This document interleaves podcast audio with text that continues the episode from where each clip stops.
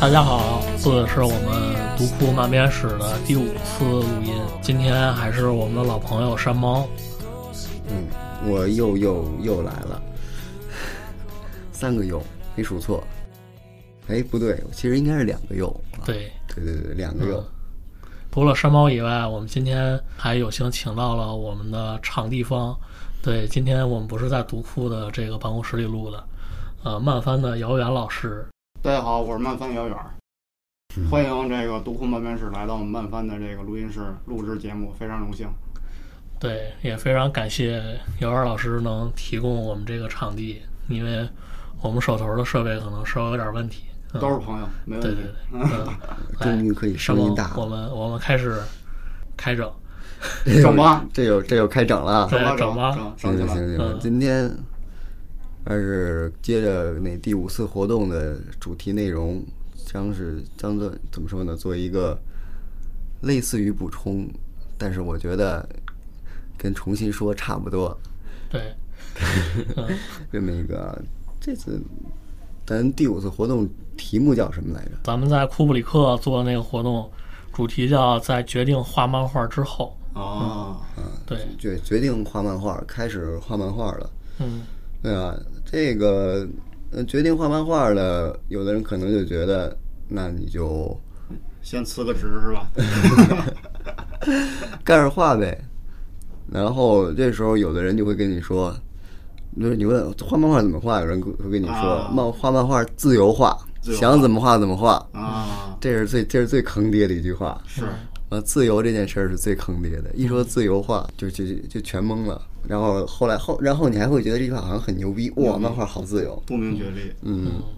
但是也有人会觉得说啊，漫画你就得这么画，这么画，这么画，啊，对啊，那个符合我们平台要求，是这种培训班儿什么的，没错儿。这么一个人。那我说决定画漫画之后，怎么说呢？怎么着把这一些所谓的啊自由画漫画这种，这是一个极端，你必须得这么画，这也是一个极端。怎么着把俩极端柔合起来？这就是我想聊的这么一个东西。啊，决定画漫画。然后我主要从这种啊，可能很多人知道我是我算是一个学院派，嗯，这学院派也跟其他的其他派有各种各样的误会。我不是说为了化解误会，就想看看聊着聊着，你们能不能对于这些个误会有一些个新的理解吧？嗯，怎么着啊？学院派是怎么教漫画，或者是或者准确的说，应该是我理想中的学院派应该是怎么去教漫画，告告诉大家决定画漫画之后应该怎么画。嗯，这么一感觉。那我们要说到漫画这个词儿，大家语境中的漫画都一样，那肯定不一样。对吧？肯定不一样。是，我记得那个是某一场活动中，我提到的那个说麦克劳德那个理论，并置的静止图像之间产生的逻辑，什么、传递信息的一种方式，不啦不啦那种非常非常虚无缥缈、听不明白的那么一个道，那么一个嗯定义。但实际上，这个定义，你要跟别人聊天聊漫画的时候，你用这个定义去弄漫画，说不定人家会打你。为什么呢？因为你要按照这个定义去说的话，埃及壁画它也算漫画。然后那个还有那西班牙远古时期那个洞窟上发现的那个什么牛啊那玩意儿，它也算漫岩画。画，嗯对对对，那也它那也能算漫画，这种都算漫画。嗯，那东西很明显跟跟你面前这本儿这本《灌篮高手》、这本《海贼王》、这本《火影》、这本《东京食尸鬼》，嗯，它是不一样的东西。那你这两个东西放到一个放到一块儿讨论，这玩意儿鸡同鸭讲，驴唇不对马嘴。是，所以要用那个定义去聊的话，肯定什么东西都聊不出来。不在一个频道上。对对对，那该怎么聊？其实怎么说呢啊，漫画定义这个东西啊，也这个定义，这个定义，按照按照一个学术的说法，它叫透明度太高了。什么叫透明度太高了呢？就是互相之间没有什么没有什么阻碍，就各种、嗯你看这个壁画和这在这个这个定义之中，壁画可以跟海贼王并列，没有阻碍。互相看得见，嗯这是一种透明，这是一个非常非常普遍的这么一个共性，这么一个嗯感觉。而实际上啊，要说确定一种这种普遍而固定的定义，它其实是几乎不可能的。因为你像提到这么高的一个透明度，它说出来的意义就，它只能说定个性啊，这种东西是漫画，嗯这种东西是一种特殊的表达，它跟其他东西有点不太一样。可是你要用它去教漫画，去跟人去一直带着这么高的一种想法去跟人聊漫画，什么都聊不到。嗯嗯， 就是完全插不上话，对吧？嗯，因为聊的太高 了，对吧？对吧？你看，这一说到这么高，就听不明白。所以在真正的聊嗯天之中，我们要降低一下透明度，要我们更得具体，对更有对具对象性。对，把不同的东西我们给区别开来，那降到最低，最低有多低？最低就是啊某个作者的某一部是的，漫画，是的，我就专门说这作者这部漫画。是你画过漫画吗？是，显然没 有，要不然就是漫画家族在这里。我一点儿都没画过。是的，完全不想抢人家饭 碗。哎，手手绘的分镜算了，我觉得也这这这怎么不算？这就是应该用漫又画高了，又高程度了，上算，又高了。，对程度上算，嗯，是的， 那话太多了，天天就主要干这 事儿。漫画这玩意儿啊，嗯，再比如说啊，我我我还是先我还是先从上往下捋吧，直好接捋到最下边不太好捋。我们说这个独立漫画、嗯，绘本儿，是然后那个什么啊什么日式漫画是，这种东西，你讲出你把它讲出来，怎么说呢？它有没有区别？有你肯定有区别有。嗯那它符不符合那个什么什么定制的静止态图像？不啦不啦不啦，它也符合，是的，它也符合。你就是说提到上面儿，它符合；然后提到下边儿，然后他知道你知道绘本大概是一什么感觉，然后你又知道这个啊。一提到美式漫画，你脑子里首先会有一标签儿；你提到独立漫画，你脑子里会有一标签儿。嗯。但是你要其实想独立漫画没有什么标签儿，对 啊，对对对对对， 你会有不？我说的这个标签儿是一种刻板印象的标签儿。刻板印象，你说独立漫画你会啊，独立漫画是什么什么什么刻板印象，什么、嗯什么艺术啊，什么什么不为别人创作，为自己创作呀、嗯什么晦涩难懂啊，嗯不啦不啦不啦，你很多人就会啪啦啪啦啪啦地自己往上贴了一个标签带儿。有一点主观的偏见。嗯，哎对对对对对对对对，而且那个你要说独立漫画的话，你要给它一个给它一个这种普遍的固定的定义，嗯，这也能让人打起来。是。嗯站的角度不同，阐释出来的意义也不同。嗯，对甚至说这个读者和这个作者，是他的，本身对这个作品的理解，可能也会 不太一样，嗯，对吧？就比如说，读者说：“哇，这个肯定是一个独立漫画嘛，对嗯吧？”人说：“不对，啊我这是绘本。” 对吧？对也会有这种问题。然后我们再往下捋一捋，也就是比如说那个，从这个受众角度，我们有什么、什么青年漫画啊，嗯少年漫画、少女漫画、女性是女性漫是画，不啦不啦，那这些个，那它是那它它它有什么定义？那就是按年龄层。但你要真的具体去分析说，这年龄层人喜欢什么漫画，那年龄层喜欢什么漫画，嗯，它其实也说不清楚。他又可以更具体的又去细分。对对对，你要说啊，这少年漫画啊，我我的我这个少年漫画是给这个啊什么什么高中生看的是，啊，我这个少年漫画是给初中生看的，我这漫画是给这个少年漫画是给那个小学高年级看的。呃，主要在那个某网站，呃，六至十二岁的阅读听阅阅读的这些读者那儿，嗯，嗯，不不，那这样去定，它也是大家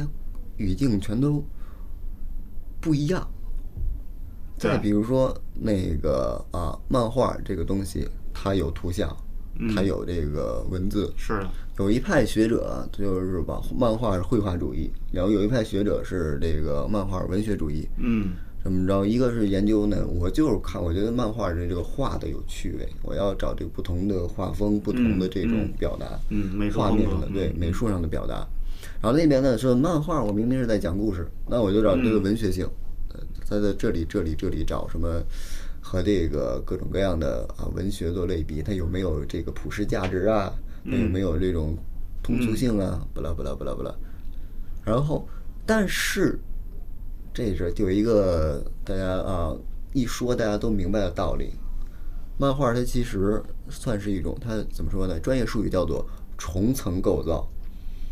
怎么解释呢？就是它这个绘画和文学，它是融合在一起的。嗯，就像是你喝喝粥，棒子面粥，它不是单纯的棒子面兑水，煮在一起它成了粥了。嗯，这样一个东西，它有这个绘画文学之外的是这种联系，相互融合，对对对对不容分离。这么一这么一感觉。是的，它如果是都摘开了的话，那就是两个东西，融合在一起，它就变成一个全新独立的东西。嗯嗯，然后呢，再往再分，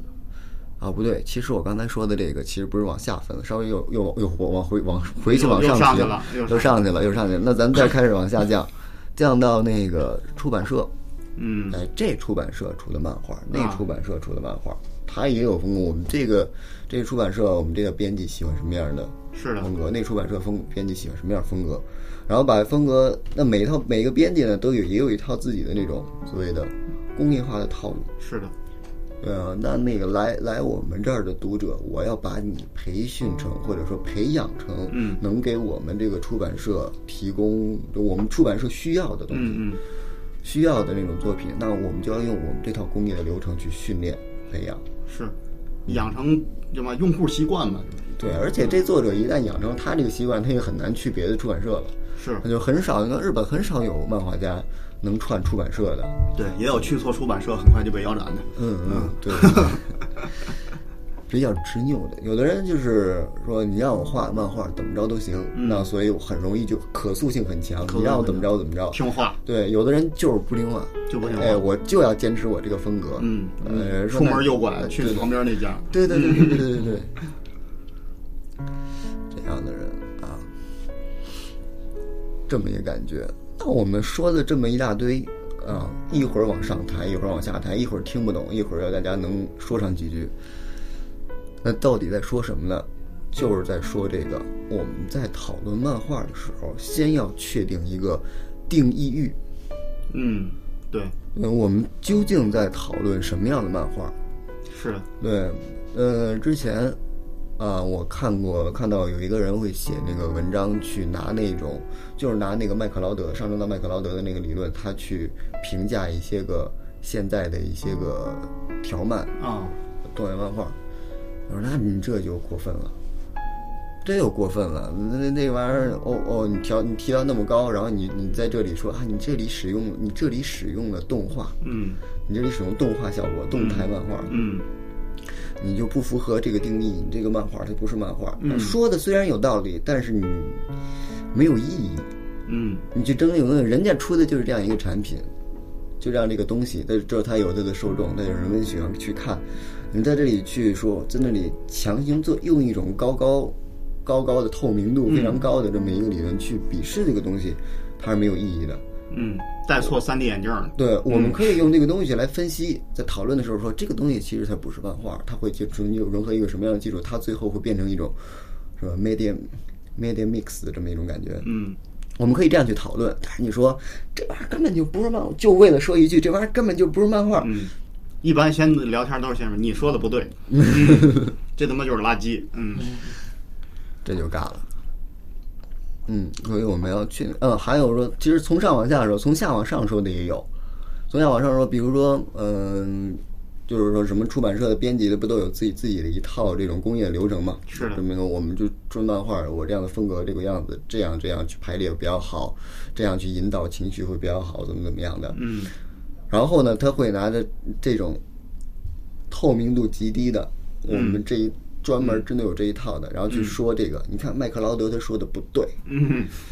麦克劳德他说的那个太虚了，太空了，人家在说的是共性。嗯，那跟这种具体的东西操作相比，那当然就是看上去是很空很虚，但实际上他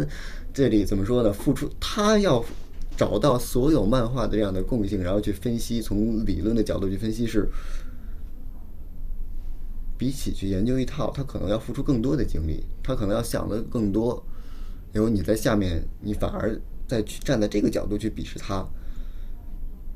就有点儿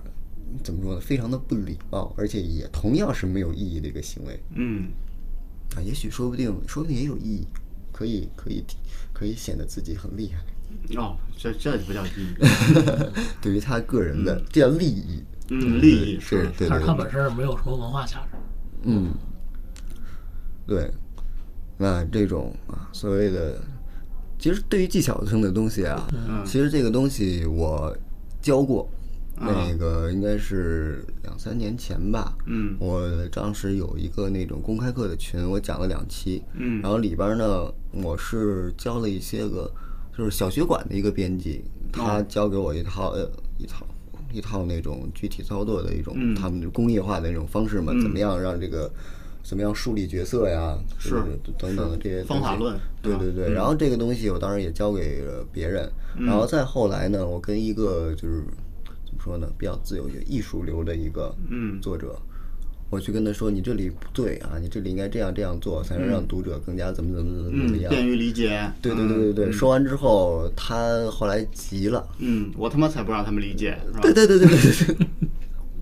我然不想后理解，对，然后他后来画漫画，画漫画就说：“我就是要让你们这些个编辑，嗯看着不舒服，嗯我你们编辑怎么不舒服，我就让你怎么怎么，我就怎么画，这样他就这样去做了嗯这样的一个宣言，然后去画漫画。嗯给自己立了一个很高的标杆儿。对对，当时、当时我就是非常的恼火，也是吵了一架之后，但是他说的话我后来都听进去了，都到我脑子里去了。冷静下来之后，我就去思考这个问题。那有的人他真的就是不愿意走这种工业的这一套，嗯而那个有的人呢，他最需要的就是工业的这一套。嗯这种这两种人应该怎么去平衡，怎么去权衡？嗯，就看他要要干嘛。看他要走哪条路嘛。嗯，他是不是要服务读者，还是说我就是自己娱乐？然后这个时候呢，我是因为也是一直在思考嘛，思考这个漫画这个东西，这个漫画教育到底是一个什么样的东西，所以他的他说的那些话，结合这么这已经过了也是这么两三年，通过自己的学习，自己总结呃总结出，不能说总结出自己的一套这种教学的这么一种理想，对，是个这个理想这个真的是现在的话只能是理想，因为怎么说呢？我一老师说的好啊，嗯说现在的这个，比如说漫画这个需求，或者说这个时代上对于这种利益的这种需求，让人们就是对于其他的不能迅速创造利益的东西，嗯他就怎么说呢？嗯会有一种排 斥，不能创造利益的有一种排斥。所以说，那个我们现在的学校不是在培养这个文化人，嗯我们现在学校在培养那个快速提供利益者。嗯所以说，要想在现在的学校中去谈这个东西，谈这个教育这回事儿，嗯它真的就是只能说是一个理想了。嗯，这话司马迁不早说过吗？ 皆为利来，皆为利往嘛，嗯急功近利，不赚钱的事儿不干。嗯，不过这块儿啊，这个先先放放，后半截儿再说。那我赚钱的事儿放放。对，后面的后面的人再说。我们先把这个变戏，嗯 变戏这个先先理清楚了，到底是怎么回事？就像刚才那那那这样，就刚刚我提的这个这个这个这哥们儿这个兄弟，嗯他不就是一个完完全全就不想赚钱的吗？他他可能家里有矿，哎，那必须得有矿。那其实那个国内那种家里有矿的人也不少，嗯，有这样，或者说有的人他真的就不在乎这个利益的人也不少。中国现在这么大，人这么多，然后呢，随着这个时代，我们部分人富起来了，这一部分富起来的人，这帮富起来的人，他确实没有必要去弄利益，所以呢，这个理想他要去实现也不是不可能，就是这种多元化的这么一个感觉。然后提到这个啊、呃有这种有理想的，提到有理想的这个哥们儿这个事儿，我忽然我忽然想节外生枝一下，想到了我想到了跟这个哥们儿类似的另外一个大哥，哦，嗯，这这个是有矿的大哥吗？这个大哥起码起码是很有文化，嗯，很有文化。然后呢，他跟我聊过一次，这个关于这个漫画，应该是怎么说呢？我当时是站站的一个那个通俗漫画的立场，他是站那个艺术漫画的一个立场，我们互相的针锋相对了一下。嗯，他呢，比如说当时我是对这个怎么说某个某个这个对漫画的定义提出了一种这种这个定义它其实不好，而这个定义和艺术漫画有关。嗯，然后呢，这个这个站站艺术大哥立场，呃，不是艺术漫画立场的大哥，嗯，就会觉得，他就觉得我说的不对，嗯，然后呢，我就嗯就我觉得这个正好可以进行一次嗯思沟通一下思辨嘛，嗯嗯思辨呢，我就我就自己主动的站在了这个通俗漫画的立场上，我们就好好讨论了一下。之后这个大哥说的一句话给我印象非常的深刻。说实话，我跟这个大哥一直就是这种立场不合，但是漫画我们一直都能聊得来，就非常有意思这种情况。一聊政治立场，我们好像能好像能打起来，但是一聊漫画又忍不住地跟他聊。那个就是他说我我们画的这种图像小说，它不是漫画。哦，他说了这么一句话，然后这个说，那你激到麦克劳德的那个高度的话，它就是漫画。嗯， 当时想这么着说，嗯、但是这个怎么说呢？啊毕竟说出来没有什么意义。然后后来我就仔细的思考，如果我不提到麦克劳德的那个高度，他这句话我应该去怎么思考？我就想到，我想想了很久啊，我嗯自己是想通了，我想出这么一个，就是说，他真的很可能确实不是漫画，嗯，就像是啊，按照这个麦克劳德的那种意思，漫画它应该是一个传递信息的东西。嗯，但有的人他的这个创作目的，他就是不是为了传递信息，他就是为了没那么具象。就是对对对，他就是为了表现。嗯，然后他选择了用漫画这种形式，嗯，就是他可能创作的就是一个单纯的那么一个艺术艺术品。嗯，嗯，他是以这个艺术的方式，或者说，或者说他可能是以美术的方式再去想一样，嗯，去创作这个作品。他所创作的确实不是一个漫画，他只是利用了漫画这种形式，不知道能不能倒过来啊？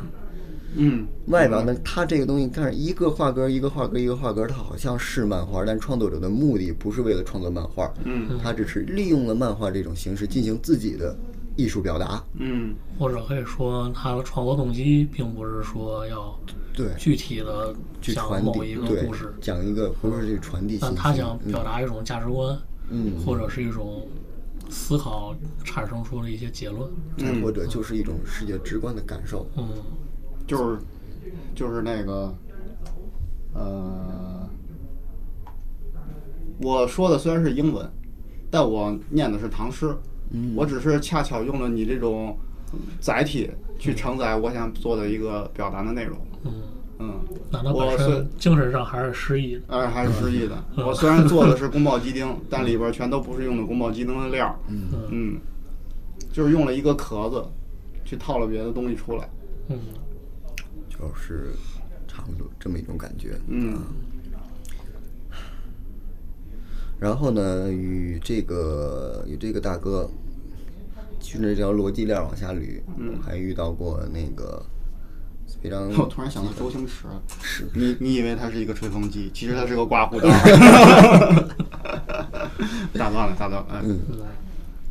那个顺着这个逻辑链儿捋下去嘛，先提到一个追求艺术的小哥，然后提到一个这个追求艺术的大哥，嗯现在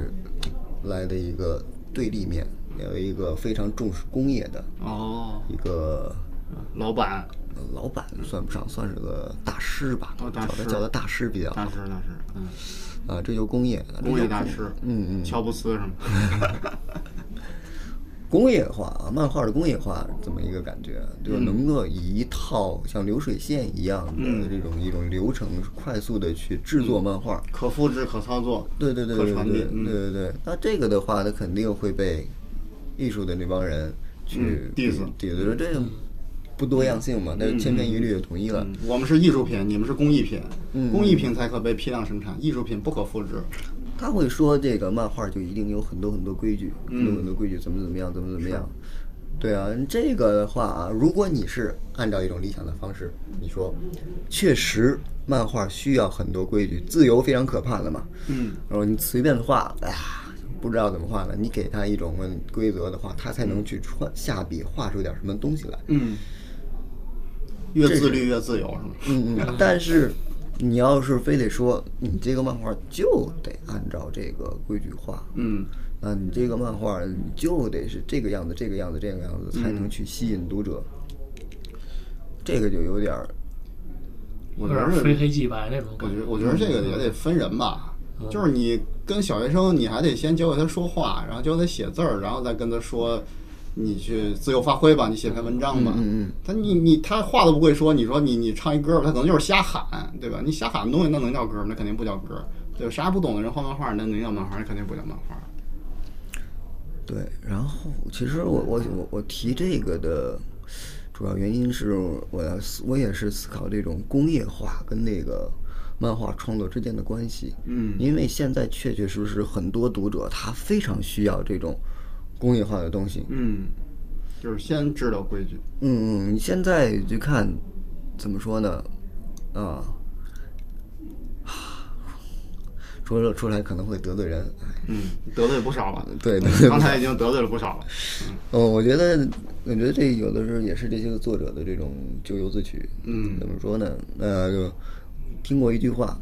十每个十七八岁的会写字儿的人都能幻想自己成为一名作家。嗯然后现在也是每个十七八岁儿，甚至二十多岁、三十多岁的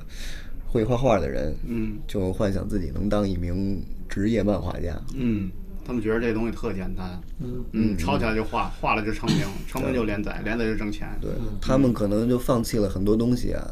然后说我要我要画漫画。嗯那这些人，如果你们不给他一套工业流程的话，他就饿死了。所以，他极度的需要这种所谓的技巧，如何去操作，如何让我这个漫画儿去画出来吸引人，怎么怎么怎么样？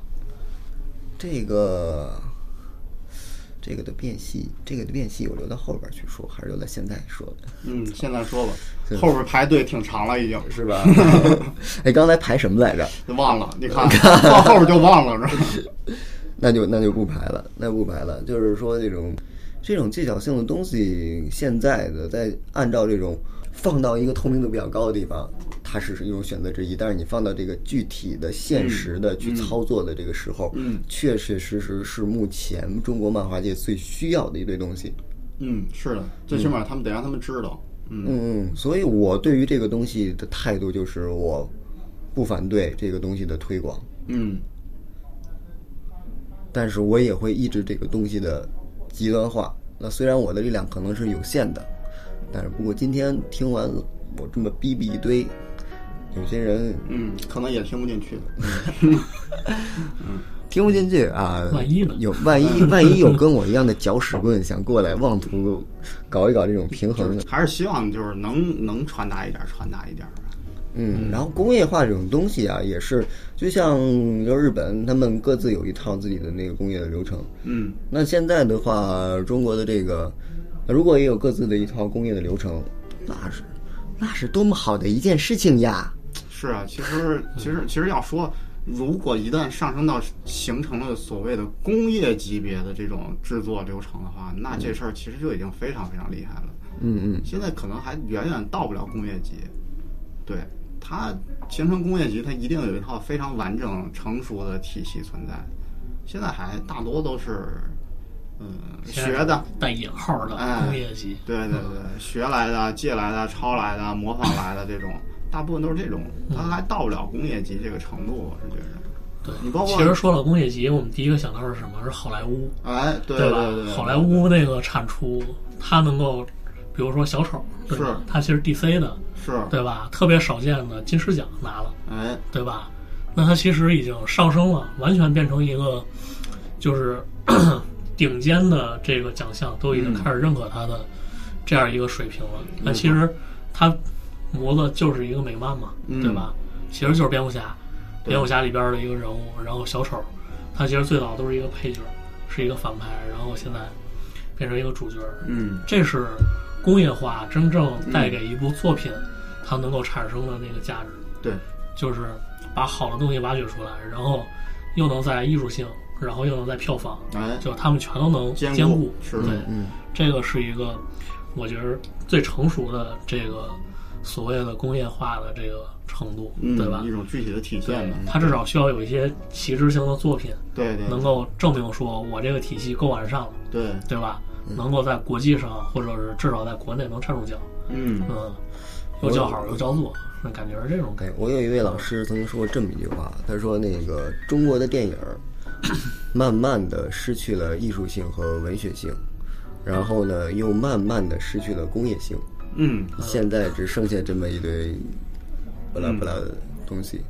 然后呢嗯就那剩一堆钱，对，在现在来说，且不说呃我们现在说不是在讨论电影，所以我们且不且把对老师这句话先放一放，拿过来，我把这句话拿过来放，弄到漫画这块来，发现漫画这边呢，一小撮人在搞这个艺术性和文学性，嗯然后但是这小撮人吃不饱饭，嗯，坚持在战斗，嗯，除非他家里有矿，嗯然后呢，而工业性这个东西，啊，有的很多人自称会自己拥有这个工业性，嗯呃对。然后有的人呢，他确实有，有的有一部分人可能确实有本事，嗯，可是还是暂时还没有出现那种现象级的作品，懂没明白啊？而当然挣钱，对嗯吧？嗯，而多数的多数的这个作品，那它有可能，那没没有办法的嘛，就是各种各样的钱赚快钱的那种作品。嗯，拿赚快钱的作品，无可厚非，现在可以看到一在慢慢的死掉嘛，嗯但是死掉之后，后边这个工业这边能不能接上轨？就是有没有通过前阵儿那些快钱，然后把它这套工业体系磨练出来，是吧？所谓的工业体系磨练出来，让它能够持久下来。因为赚快钱这事儿，其实受到环境影响挺大的。这个东西，这个东西有点还是有点还是有点空。嗯有点空，嗯，说点儿再说点儿 实的，就是说这个工业化这个东西吧，它应该怎么去看待对待？嗯就是嗯，来回刚才刚才那句话，确定那种普遍的固定的定义是基本不可能的，而确定一套普遍的固定的这么一个工业流程，它其实也是几乎不可能的。我是这么想的，我因为我觉得这个东西它一定会随着时代变化不断的调整。哎，我是这么想的，横向就横向、纵向去看嘛。就比如说，比如说啊，我们说那个漫画，就那最流行的、最火的、嗯销量最高的漫画，这样一个呃人们人们人气最高的漫画。然后现在是这样这样这样的漫画人气最高，嗯那我们会鄙视，不能说鄙视吧，就是说这些个人，这些人可能会说啊，大有克洋那样的漫画，呃虽然是很牛逼，很受欢迎，但是他不挣钱，反正现在也不挣钱，嗯嗯可是大有正洋，可人大有克洋挣过钱呐，嗯在他的那个时代，呃，被所谓称为这个 New Wave 这个新浪潮的那个时代，嗯，他的人家就是当时的这个头部位置的漫画儿，对，对啊，然后你再时代不一样。对对对，然后你再说这个手冢治虫的那个什么什么东西，啊，这个这个这个这个漫画啊，这个你看新报道也没有什么嘛，嗯垃圾嘛，什么固定固定镜头，不啦不啦不啦不啦不啦，那怎么就那个时候他就他就像那么高呢？嗯，就是为什么那么高呢？这也是这个时代的问题。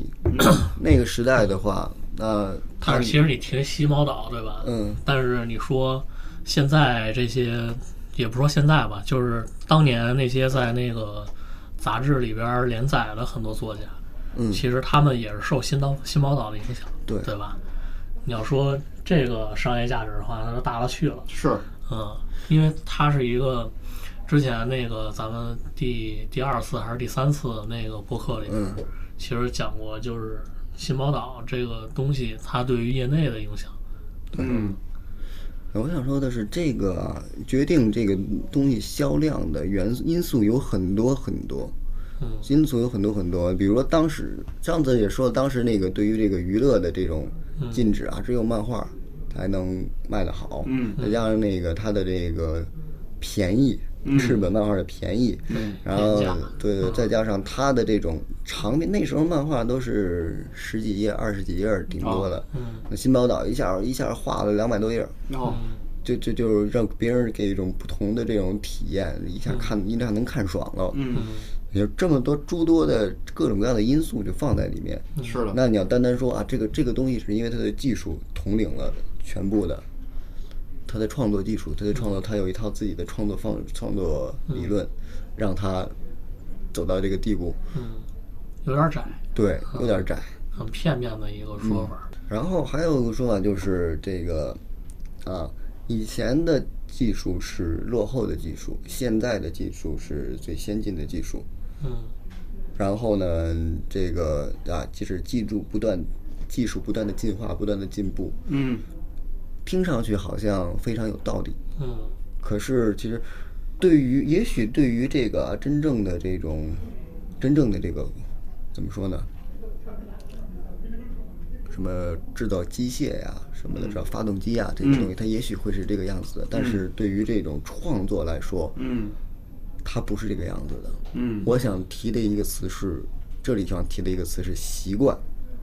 嗯，嗯习惯。怎么说呢？就是现在的啊，所说所所谓的这种漫画中的规矩，尤其是这个工业的这套规矩，嗯，你要这么画，这么画，这么画，这么画，它是怎么样出这种规矩？这种这样做是对，这样做是错，它是怎么出现的？嗯，为什么会有这样的规矩？比如说啊，说个具体点儿的例子，为什么这个日本漫画从右上往左下读？是，那因为人们的这个，因为日本漫画它的台词是纵向的，嗯，那台词是纵向的，人们在读这个纵向文字的时候，从右往左读，从右上到左下，是，嗯，那这个再往上是什么？再往上还能怎么捋？我因为这个创呃日本人为什么台词是纵向的？因为日本人习惯读纵向文字的是，文字书，嗯所以画成漫画的时候，它也是纵向的台词。啊，那你再往上捋，那为什么这就是纵向的文字书？你最后都会归结于人们习惯了。嗯那甭管第一次是怎么出现的，它也许这个文字关于这种文字的史，可能可以再追溯过去。这个我不知道，我就不胡说八道了。嗯我现在知道的是，那这个东西就是靠习惯来的。嗯，是的，当然，你说有人鄙视说啊，以前的漫画视觉引导他做的不好，他要标号一号、二号、三号、四号、五号、六号。是的，但是你一号、二号、三号、四号、五号、六号也是这么着，右上开始，右上开始，一个一个一个一个这么着排下来。那这种标号，人们早期的时候他看，按着号看，找号看，嗯那看着看着看着看着，他就把这号可以不用看号，他自己就能读了。嗯，然后再看这个，这也许这个，呃，作者就会意识到，说我其实不需要这个标号了，我只要在我只要在画面上进行一些个操作的话，嗯就可以让读者顺着去读。是，这种习惯就是这样，作者给读者，读者给作者，互相影响，互相进，怎么说？这个是不是进化？互相习惯，嗯，让磨合，嗯对对对对对对，互相磨合，慢慢慢慢的放到现在。那你有，那有人说，那以现在的技术的话，漫画它那个给什么人，就是我能控制着它读从头到尾，按照我想要的顺序读完。嗯，可是世界上确实存在他看不懂漫画顺序的人。嗯，举个例子，我爹，我爸他就看不明白，他说：“那你是不是给他看那种晦涩的漫画？”啊不嗯是，我给当时我就想，因为我我爸怎么说呢？他非常的关心我的工作，他听说我是做漫画的，嗯于是他开始在经常在我在家的时候开始看动画片儿。哦，他想关心跑偏了嗯对， 他想理解，他想尝试理解我做的东西。啊，然后呢，偶尔还会看《巴啦啦小魔仙》。哦，最开始看到的时候，先是先是好笑，后来又感觉非常的感动，就非常努力。嗯我就觉得那那我都跑偏到这边来了，我干脆主动的趁着趁热打铁，我主动给我爸推荐点漫画看。嗯嗯嗯，来留言给我爸爸，啊，销量第一的《海贼王》世界那吉尼斯世界纪录，是，这不能给他看，哦他看不了这个。为什么呢？嗯，他这种说，对于他来说，这个就是小孩子玩意儿嘛。啊我们那个巴啦啦小魔仙就可 以了。他就是他巴拉拉小魔仙，他其实看不他是看不进去的，哦对对，他其实看不进去的。我觉得他有一种想让我注意到他的感觉啊，啊，这个他看那《巴啦啦小魔仙》是什么动画吗？不是是那漫个画真人哦，真人版。真人版，啊嗯哦，对那其对实其实老爷子对于这个这个这个透明度还是非常之广泛的。他已经提升到了这个作品的级别，是就的是的创作物的这种级别了。 是的，是的，嗯，呃，这一点呢，我就是当时我就想给他推荐什么呢？啊，按照他的年纪去看啊，大概 Morning Morning 那个杂志，讲谈社的这种感觉，或者是 Big Comic 这样的，这是专门给三十岁、四十岁的男性去看的这样一个杂志。这样从这里边挑点漫画，挑来挑去，我挑到了《浪客行》哦啊，井上雄彦的。是那这个东西在内容上，那肯定怎么嗯着？宫本武来自宫本武藏这部小说嘛，是的，啊，这个的话，感觉他应该能看得进去吧？就偷摸拿他的 pad，哦呃下了一个盗版漫画那个软件，然后给他给他把那一套下了一个当时最新一直下来的最新连载嘛，嗯那个一套《浪客行》，而且还专门弄的对页的嗯，那种，嗯说爸，给你下一漫画，你看看啊，随便给他翻了几页，然后你看这个，嗯，搁你 pad 里了，你一会儿有空可以看一看。嗯，然后他说嗯行，然后大概，然后我就回回日本了嘛，然后过了大概半年，回来好奇我爸到底看没看，偷偷拿他 pad pad 翻了。我当年怎么给他的时候第几页，这个记录还是第几页。 啊，正常。对，书买了就等于读了，嗯我说爸，你看了吗？哎呀，这还不是买的，这是盗版的。啊，存在 iPad 里就等于看完了。我说爸，你你看了吗？他说我看了呀。哦，我嗯怕说伤你的你心。真的看了吗？我说真的看了。我说你怎么记录还在那儿？我爸跟我说你你是知道我的啊，你爹从来不跟你撒 谎，我确实看了，但是我不知道从哪儿看，啊，我找不着那个顺序。我说这个你就按照台词这么着往下看，乱。嗯，完了把警察学员给得罪了，这是他的 毛病。但是这个啊，我觉得那我爸可能是一个这个个别的现象。然后后来我又看到知道那个河野时代，嗯，啊，河野时代的一个漫画家，他的母亲也看不懂漫画，啊，他也他说了，就是从跟那个根据那个河野时代的那一个小的这么一个自传的里面，嗯提到了说，发现他母亲跟我爸说的同样的一句话，嗯，我不知道从哪儿开始看，他看的也是《星鸟雄彦》那 个。这就太坏了，不知道他看的什么。给他看漫画，他看不明白。而且你想，那个和谐时代，他是日本人呢，他从小浸染在这样一个漫画的嗯环环境境里，是他浸染在一个环境里，他可能就是真的就没去翻过，是的，嗯，但是多多少少的他起码是见过的。耳闻目染。对对对，然后呢，而且他自己的闺女又是一个画漫画的，嗯但是他也是看不明白，嗯他可能小的时候就没有养成那个看漫画的习惯，嗯没有养成这个习惯的话，所以他这个顺序他还是不明白的，嗯，不应这么该。这么一感觉。那这样的人他存在，然后我后来自从注意到这两件事情之后啊，自从注意到两件事后，我就经常的去，时不时的看到一些个人会聊一聊，哎你看漫画吗？嗯说啊不看，真的有些人有的人他他会有人可能有的人他可能会说是黑白漫画看不下去，怎么怎么样。嗯嗯但有的人呢，这就是说，真的，我是从来不看漫画这个东西，我就觉得乱乱的，说是不是视觉这个引导不好？他说那个我也不知道，我也不懂什么视觉引导啊，就是反正有些个流行漫画我也看不下去。这么说嗯啊，啊，对，我还是喜欢看动画，怎么怎么怎么样啊？还是喜欢被动，对对对对，嗯就这样的。主动阅阅读的门槛还是高。这样的人就很那怎么着去怎么去看待这件事情呢？我我觉得这个习惯应该是一个非常大的原因。嗯他没有这样的一个习惯，他没有受到这样的习惯的制约，嗯，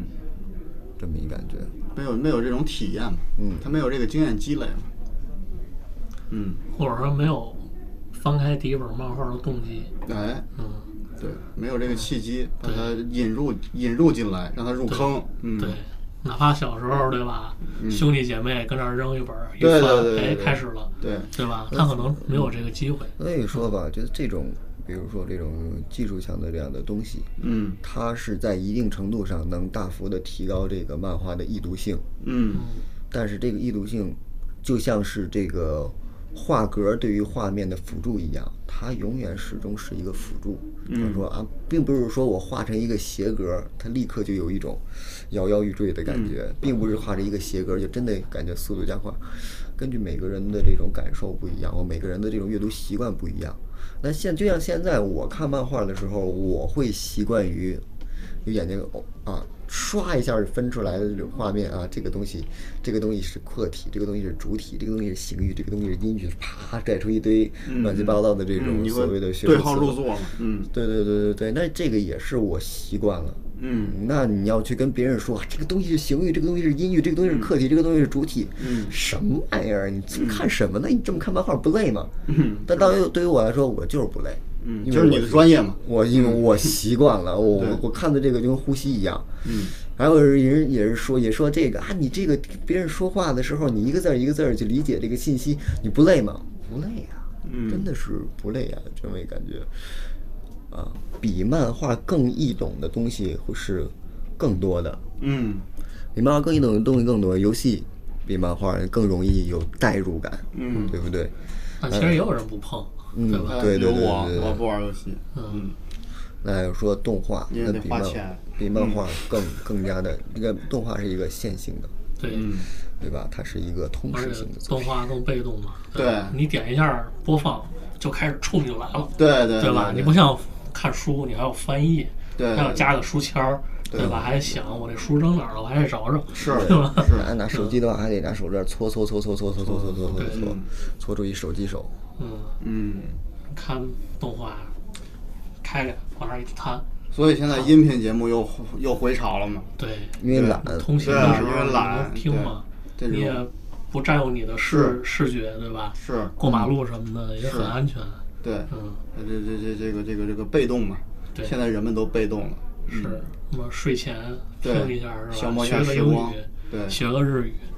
或者听个脱口秀之对对类对的，或者像咱们这种播客，对吧？对对听听喜爱之声啊，听哎听 VS，对，就这种感觉。听听慢编室啊，是吧对？听听慢翻慢聊啊是嗯吧？ 顺势就硬瓜就插进来了，顺势嗯还有的时候啊，这个习惯啊，不仅仅是有这种这种，就个人喜好、个人的这种，它甚至会会有一种怎么说大环境给给予的一种习惯。像刚才说的那个日本人习惯纵向阅读、文字阅读，中国人喜欢横向文字，习惯横向文字阅读啊，嗯这是一种习惯。还有那种语言上的习惯，嗯，语言上的习惯，因为我真是见过很多人，他们都说这个拟声词这个东西，有不啊，少人认为拟声词叫三个性质嘛，声音性、图像性和这个含义性。嗯嗯嗯，也就是说，拟声词很多人认为图像性就是最大的一个最最最重要的一个性质。嗯，因因为我也不知道后面那俩姓，嗯，声音性的话， 声音性就是什么声，嗯就嘁哩喀喳嘛。它就有声音嘛，能发出声儿嘛。这个这个其实中文里还有，啊，对吧？就是，但有一些可能中文里没有。对含义性也很好理解，那这个写出字儿来它有意思它。本身的意思是什么？对对对对，含义性，然后加上这个图像性，嗯那觉得那它这个拟声词它是辅助那个其他的那些个效果线啊，嗯嗯嗯辅助一些个这个反正就是对于画面的这样的一种构图啊，嗯这样去做的这样的东西，然后也嗯是他们的很多人的理由就是说，你看你那个日本的，你看不懂那些个拟声词，嗯但你也没有觉得有什么问题，而且这些拟声词会给你这种视觉上的，嗯这种给它带来这种视觉效果，你都能接收到，是的所以是这的这个嗯图像是最重要的。对对，那这样的话，怎么说呢？我这件事情一开始我也是这么有这样的想法，后来到了日本之后，给我了一个文化冲击。文化什么文化冲击呢？就是我的老师在这个讲漫画的时候，我发现他把拟声词给读了。哦，这个其实有点像《银魂》里边那桥段，是吧？哦就是那个阿银躺在床上养病，嗯，然后阿妙说：“我给你读《七龙珠》吧。はい。それじゃあ、ドラゴンボール読みましょうね。グゴゴゴゴゴ。ドン、ドン。ビ、ドス、ゴフ、バグ、バン、チャ、気温が多いな。バコ、グ、ガ、グワ、ギャン、バグ。白心。ドーンおっと。くりした但他就是把那个音域这些词全都读出来嗯了。对对对，他就读完台词之后，他开始读读这个什么啪，嗯，嗯，哎嘿啊哈这种，嗯嗯他也读出来。我说当时很奇怪啊，文化冲击。所以呢，一下课我问日那日本同学，哎，那你们那个平时你们读漫画，你们也读拟声词吗？他说我们不读。我说啊，果然不读，老师特殊。嗯他说不是不是不是这意思，不是这意思，我们不读出声来，但是我们会默读。嗯脑补，嗯对对，对，不是说不是不是也不是脑补，就像那个在你心里就是读出对对来对，你看你看字儿的时候，实际上你脑子里是有一样这样的声音的，嗯嗯这样的感觉。那他那个也会去注意看这个拟声词写的是什么，并且让这个拟声词在脑海里发出声音来。嗯，嗯，他会做这样的东西，这样的、这样的一个对自带对对 BGM 效果对对对对器，对。对，然后他们也会注意到这种看到，哎，你这个拟声词很好玩哎，你那个很好玩哎，嗯嗯，而且把我当时做的作品和其他的这个扮演做的作品一对比，发现我的作品特别的安静，嗯，就没有这样的，习惯。对对，没有这样的拟声词。然后这件事情也是通过这个契机我记下了，觉得啊我周围的人可能都是一些个画漫画的，或者是想当漫画编辑啊，想当漫画创作者各种各样的，他们这些人可能对于漫画理解比较深。那我再问一下普通的人，嗯，普通的一些日本人，就是说这个拟声词的事情，嗯，但是有的时候我也不，有的时候我也不直接问，哦，比如说，我有一个这个日本的教日语的老师，嗯，去聊到这个《寄生兽》这部漫画，嗯《寄生兽》这部漫画，你要说，比如我在这个国内看到对《寄生兽》的高评价的人，好多人都在强调它的这个环保啊，嗯什么这个，概念是吧？对对对，这个啊人物种物种之间的这样主要的是他传达的那种价值观之类的。对对对对对对，像他在说这个东西利益更高怎么样？可是我觉得，你要从利益上讲，讲这种利益，这这种高利益的作品很多呀。为什非么常？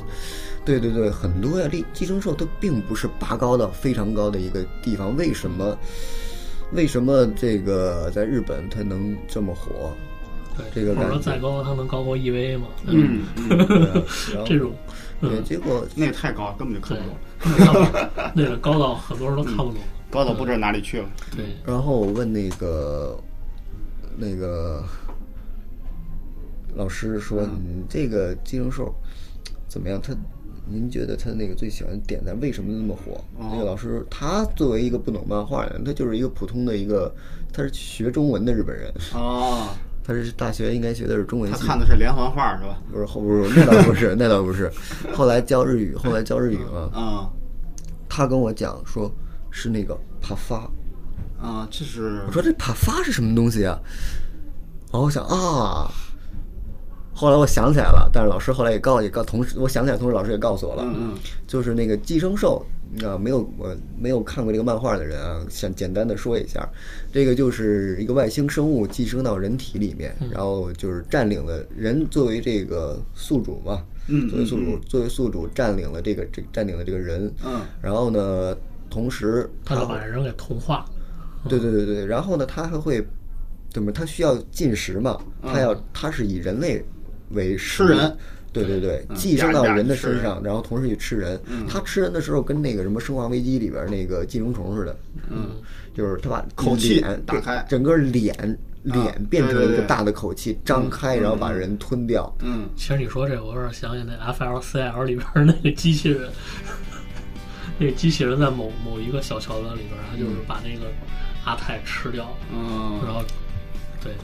有点类似，你要这么说，所有机器人都是把人吃掉，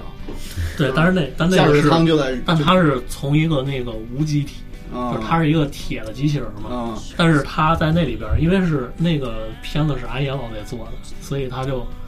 就是在吃主角的时候，他就变成了一个就是生物性的、很啊柔软、柔很有软的肉体性的那啊感觉，然后就是那种带着獠牙、特别大一个嘴，嗯把它吃下去。嗯，对，其实你说那个，我就每次想都是想到那个画面。大家想这个吞噬的人啊，我记得有有人说说过这个。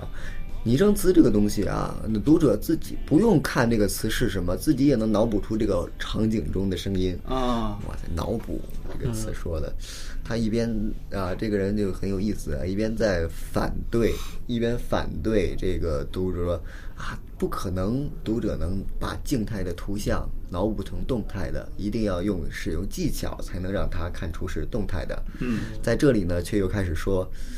啊，这个这个声音是要靠脑补的，你写出来写不写都一样。嗯啊，比较矛盾的这个话，我就在这里小小的吐槽一下。嗯，拉回来就是你要想象的这样一个吞噬，它大概会是一个什么样的声音？吧唧吧唧吧唧，嘎吱嘎吱嘎吱，咔嚓嚓咔嚓咔嚓吭哧啊，吧唧啊。嗯嗯但是它就吧唧嘴它这里边那个声音就是啪发，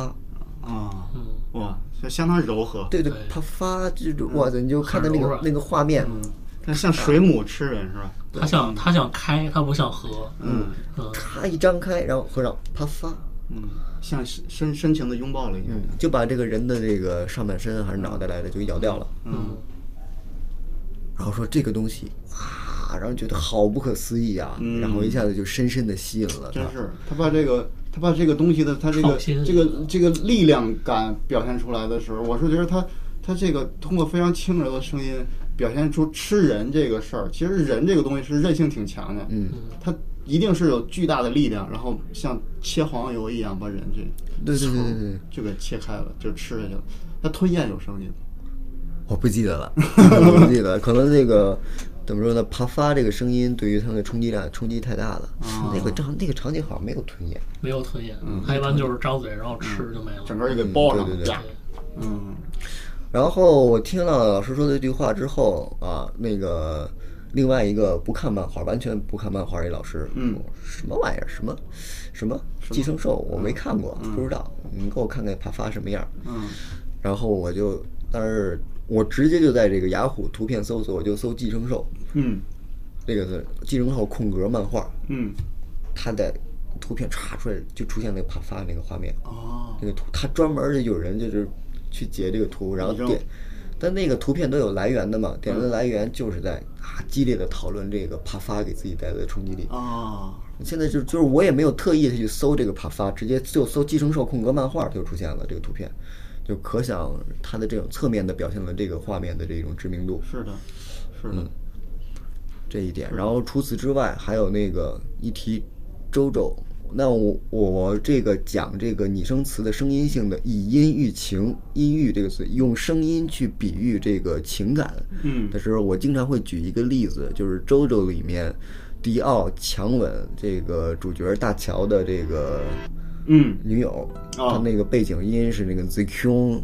这个声音。嗯，那这个的话，我跟这您个您再说一遍 z q 啊。亲吻的时候背景，而且他写的写的也是那个，就是第一部一一开始的那个那个，对对对，嗯想我啊，你的初吻是我迪奥的。啊啊，啊就是太经典了那个。嗯啊，那个接吻的那个画面后边 z q 这个哎，声它音、在动画版里是这样的。动画版里，我记得好像好背啊像表现不出来这感觉。对，它背景中好像出现了那个拟声词的那个字样。啊，就就是漫画独有的。嗯，嗯但那个 The Q 出现之后，怎么说呢？我把这个东西讲给这个中国人听的时候，嗯就哇，你感觉？就这样，哦，哎，这这真的哦好，哎，真的是接吻发不出这个声音来，嗯哦，原来如此。嗯，试试了好多次都发不出啊来。主要是中文语境没有这声音。但是我跟日本人一说，就是那个，哦，我就说，我直直接就说那个大乔，不是不是迪奥夺这个初吻啊，子 Q 那个是吧是吧？那个声音是吧，对他一下就能反应过来那个东西对那个声音对他的印象的时候，我我我就一提啊，一音玉情什么东西，就是啊，就就第但一是我部问里一下面，，这个、嗯这个 the q 之类的这些词，是所有的日本人都反应特别大吗？还是说，就比如说是关西可能对这个东西更敏感，或者说关西的人可能在说话的时候，就比如说啊，这个茶碗一种嗯噗噗的那种感觉，就是会不会多一点？嗯，我是这么这么着，是这个样子嗯啊，不是说不一定，确实不不一定反应那么大，我这里反应上有点哦我夸张，知道我知道反应上有点夸张。这个就是呃我他对想这东西的灵敏度，对对，我想表对我想表达的意思就是就是这个灵敏度的关系，他们嗯对于这个很敏感，就发现这个声音跟其他的地方不一样，它嗯很有意思。明白？嗯，他对于这这样的这种敏感度，插播硬广啊，乔乔在在漫番漫画可以看啊，正版啊，一到八部全新彩啊。可以，这个你可以具体说一下刚才那个事例在哪一页？啊，山猫老师正在翻，确定一下，告诉读者，然后去看 The Q，对。然后回去跟这应该是有女朋友的可以试试，没女朋友就上一听 听。上一晃，那没女朋友可以亲自去割了，试试怎么出这声儿。哎，这儿呢这儿呢，这是上一上一话，啊上一话最后这是第三话《可爱的艾丽娜之卷》的第这个这个呃，这个是第二十一页，然后嗯那个图片的上图片上标页是第八十一页。嗯 The Q，嗯，The Q，嗯，The Q，这个我们非常识相的没有翻译，嗯这个翻译出来大家也其实也可能也不懂是什么意思。嗯，对，这个东西没也没有办法翻译啊。像之前我看过很多，比如说这个这个什么，嗯，东立翻的啊，或者是那个什么什么什么美术出版社，嗯中中国啊女各王个朝美国的这个什么出版社，对对对，还有角包括川包括现在那个后那个哪儿来着后浪他们翻的一些个漫画里面，大家每个出版社它也许这个处理这个拟声词的方式都不一样。嗯，可是啊，翻译这个东西啊，永远没有办法，没没有办法达到完美。这个东西翻译不出来就是翻译不出来。那这边呢，我想说这边的习惯就是啊，日语它是一个表，它主要是那个假名嘛，它是一个表音文字。中国是汉字，汉字它是表意文嗯字。呃，像中国的话，只有表意文字；那日语的话，可能是有表音有表意。然后那个，因为日本有汉字嘛，然后再放到别的地方，像美国的话，它只有表音文字。嗯，这么一个感觉。那那表音文字，像刚才三个性质啊，声音性、图像性和这个含义性。是，表音文字它天生的声音性就强，它天生的嘛。是的，然后图像性呢，根据这个作者的这个对他主观给它的画主成什观么的样对嗯主观的主嗯观的这样一根个据主观的技术和主构图观啊的意愿，对嗯。那么含义性也是那个表音文字的含义性，主观呢就会弱一些。所以说日本人经常会用声音，经常会用声音来比喻一些个形态状态，也是根据这个表音或文者字嗯的是这给个人带来的一种情绪的波澜。对，没错嗯。那放到中国的话，它这个文字，它首先你要你先看到这个文字，它是一个图，它是一个象形文字，直接反映脑子里直接反映它的含义，然后对于它的声音可能就弱化了。嗯，嗯，这个是中文中它可能就是含义性会比较强，所以它对于实际上中文中对于这个视觉引导的就会很强，因为这个阅读文字的这种习惯、读文字的这种冲动，会使咱就是更加注重的去读。那声音声音性弱，那放到这里的话，中国的可能是声音一个一方面是这个声音性比较弱，另一方面是因为不懂日语，看了很多日本漫画，或者说你说哪怕你看美国漫画，嗯，它有可能对于这个拟声词啊，嗯这个它就对它是它那个可能更直接一点。对嗯就是相对于日本来说，英文还是大多数还都都多多少少是能嗯能，但是多但一点。是它对于这个咱声们音有汉语拼音嘛？对吧？实在不行拿汉语拼音，你愣拼，其实大概也能拼出一个。对对对于那 个对于那个声音它会不敏感，怎么着它都不敏感。是嗯，那所以这里应该这么去操作。三个东，这三个东西实际上是这个共存的，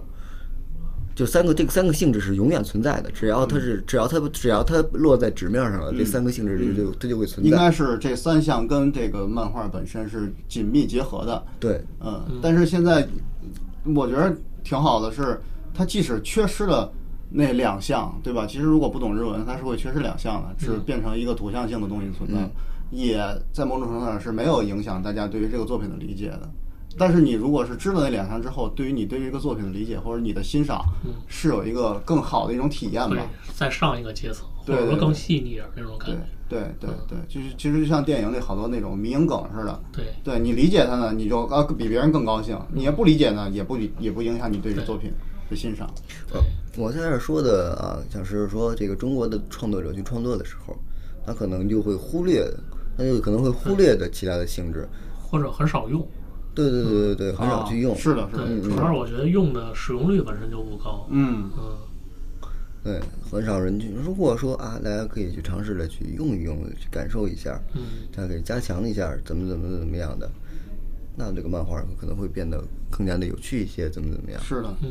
这个这是是一种技巧嘛？对，这也是一个习惯的习惯的问题。那你通过这个习，通过这个中国人习惯、日本人的习惯，我们可以啊，从这里再再通过这个啊表意文字、表意文字，我们可以把这个东西分析出来。分析出来之后，发现我们会可能会欠缺在什么地方。我们不是说欠缺，就是什么地方会比较弱。嗯，那我们就可以说扬长避短。我们如何去利用这个汉字的含义性？哎我们如何去这个给这个声音性呃怎么说稍微提一提？没错儿，嗯没错儿。这样你知就你成首先功得知道这技巧，对然后你再去琢磨怎么用它。对，我们都不知道它，那就更谈不上用它了。主要是之前就没有想到说，一开始觉得就是咔嚓呀之类的，对吧啊？它就是一个声音的传达。是对，但是其实有一些东西是语言习惯或者语言环境它是的带给你的一种潜移默化的这种很本能性的嗯那种感觉，而不是说是我专门去表达它，专嗯门用某一个很具象的声音、或者是很具象的某种间接的传达这个东西。所以嗯这儿就刚好就是表现出、表达出我一个这种教学的这么一种理念。嗯，我把这个东西的回归到比较透明的一个位置，这个理论上啊，这个首先是拟拟声词以音域为例，嗯它有它拟音、拟态、拟情，嗯嗯，三种、三种、三种那种做三个作用，然后三个形态：图像性、含义性、声音性。然后我再说日文的会怎么怎么样，英文英文的会怎么怎么样，嗯那么中文的又会是怎么怎么怎么怎么样。然后通过这里，你知道了，你知道了这个东西，那么你之后你选择你的选择、你的创作、你的技巧，你要你去怎么使用，嗯这个时候对于你来说，这是一个自由的创作。是的，嗯这个呢，因为你知道了这个，嗯这哦你这知些，道我啊的工具箱里边都有什么？哎，对吧对对对有锤子，对对有钳子，对对对有钉子，就我们可以拿木头来钉出什么东西。嗯没错没错，我知道了做取死了，那是那是自由的选择，对我根本就不知道，嗯那就是受到局限了。对，这一块儿啊，就是我的这种，就可以哎，就能过渡到我们的下一个话题了。哦，现在来正式的谈一谈我这个理想是什么样的。这个也没有具体说嘛，我理想到底就说了半天，理想理想理想理想，嗯也没有说到底理想是一个什么东西。嗯，具体一点儿，具体说一说，比如说啊，漫画它要放在一个大学里去教，作为一个学科学术的东西去教的话，它应该是怎么去教？嗯，然后，我想漫画呢，你给它透明度再提升一点儿，提升到创作的这个位置，它是一种，它是一个创作，它是一种创作，创作类的这么一种东西。是的，然后呢，我就觉得是怎么说呢？我希望漫画这个东西，它应该放在综合大学里面去教。啊，什么是综合大学呢？就是它里边儿什么文科、理科，什么艺术，什么都有。嗯嗯，像现在的漫画多数在艺术大学里面，那所以这些个大学里边老师教的东西也会这个他的这种价值观的这种倾向也都在这种艺术的这样的方向。嗯，然后日本呢有两种，一种是放在这个艺术大学里，一种是放在这个综合大学不是是社会哦人文、社会人文啊，人文放在人文学科去，他会去就刚刚我提的那个关于这个作品与社会之间的影响，嗯对啊，作者对这个作者与读者互相有这么一个互相训练的过程，然后这个社会和这个作品也有互相的这样磨合的过程，他们去研究这玩意儿，啊，这个是不是更偏学术一些？嗯，对对对，现在那个日本那个学术圈子里面也是这些个人会是一派嘛，他们是作为这个研究漫画的，一个是从内部去研究，嗯，内部研究就是所谓的漫画表现论嘛。待会儿我也会具体的提一提。内部研究就是说，他写在纸面上的那些个东西，这个线条，嗯这个落在纸上的这个这种符号性的东西给人带来的这样心理上的感受，嗯然后呢外，然后呢，另另外一派人是研究这种外在，外在就是他这个作为一个作品，嗯他对于外界的影响，以及外界对他的影响，互相之间的影响，这两大派是这个怎么说比较主流、最主流的两支，两个两个方向是吗？对对对，主流的两个方向，然后听起来更像是一个研究心理学，然后对对对对一个研究的是社会。社会学，嗯，对对对，会有这样的感，会有这样的感觉。嗯两个比较大的方向，然后当然具体的一些个小的方向，各个人也有很多、啊，就更细分就更多了。对是吧嗯对对，戏份就更多了。然后我就让它放在一个综合性的大学里，呃，因为我觉得创作这个东西啊，怎么说呢？刚才提到所谓的技巧，技巧这玩意儿，它就像屠龙之术一样，屠龙术，嗯，对，它像屠龙术一样，你要想屠龙的话，得先有龙，哎，对。然后，那你漫画创作的话，你要有创作技巧，你要先有这个你创作的素材、那个内容，你脑子里有东西，它不是脑洞啊，它不是脑洞，嗯就是那样一句话，一个一个网友网友跟跟我说的这句话，我真的是记了他四年还是五年了，反正记了很多年。就是说，他告诉他给我解释了一下这个创新是什么东西。他说，创新这个玩意儿，它是它不是说凭空创造出凭空生出什么东西，它是将你一切所有的经验进行一个排列组合，它是一个新的排列组合。嗯那个对排列组合，就所有的经验，每个人的经验都不一样，然后这些东西要做出一些个排列组合来说，它是真的是这真是一个，嗯，比天文数字还要天文数字的数字，所以它是有可能不断的出现新的不一样的东西，这是一个新的排列组合。那创作也是，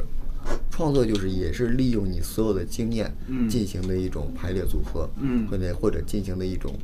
变化。你所能创作出来的东西，一定是你知道的东西。那即使说啊，这个东西我不知道，我上网现查的，那你查到了之后，甭管你对它认识多少，你起码知道了一点，你知道了一点表面，你把表面表现出来了，你知道的很深刻，就把深刻的东西表现出来了。嗯这么一感觉。那么创作的可以成为素材的东西，你生活中的一切都可以成为你的素材。你每个人想创作的方向也不一样，有的人呢我就喜欢物理，有的人我就喜欢这个文学，有的人我喜欢生物，不啦不啦。嗯。但要创作这些所有东西都能变成创作的东西，所以在综合大学里面，我在想，如果有其他的一些个专业可以作为这个很方便创作者作为选择，我去旁听这个，去旁听那个，嗯，或者干脆直接就作为一种选修课去听。嗯，像我现在这个学校里面，它会有选修数学。哦，嗯，我去，我还非常有意思的去听了，而且这个我有给我印象非常深刻，这个数学考试都非常有意思，让我们去讨，就是就是跟写小作文一样去讨论那个什么，比如说有一道题是这个啊无限，嗯你所想象中的无限是一个什么样的感觉？嗯它不是说让你用这种数学的理论去讲这个无限，而是说你就是说，哎，你听了我这个课之后，你现在作为你你对这个无限的认识是什么？嗯啊，这个就是这个就是怎么说呢？很感，它又很感性的这么一个问题，虽然是很理、很理性的这么一个科目，超级理数学是最理性的科目了，它用一种很出这种很感性的题目让学生去做。但我觉得这个对对于这个偏感性的创作者来说就非常有意思。嗯但是他这个也是出于无奈，那没有办法照，他没有去照顾这个偏理性的创作者，因为这个学校，毕竟我所在学校，它是一个它是一个艺术人文大学，嗯，艺术人文这样然后那它个，并不是一个理科特别强的这种，对对但是它也没法儿很强，对对对，他没法很强，这就个是产出的东西本身就是文化的东西。嗯，这个数学老师也是外聘的，而这个我觉得这个数学老师也非常的有非常的聪明，对，他就是利用他知道这个学校是什么样的学校，就给这个学校量身定做了一些嗯曲课程。线救国。也是一个学中文的日本人嘛。不是嗯，不是不是，就是纯日本人。对，其实你说这啊是啊让我是想起十纪元了。哦十纪元特别典型的，就是你看起来一个我根本想象不到的一个题材，然后他给弄出来了。嗯，那最早就是他这个两个主角吧，一个体力，一个脑力，然后嗯其中一个人就说，就脑力的这个特别天才这哥们儿就说说，我要做的事儿就是在几天内超越人类几千万年的这个成就，然后他就用他的物理和化学知识，然后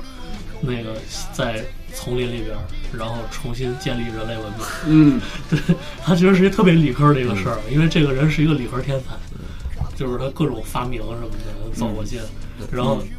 突然那个世界回到了原始的世界，只有就当下来说，就是他刚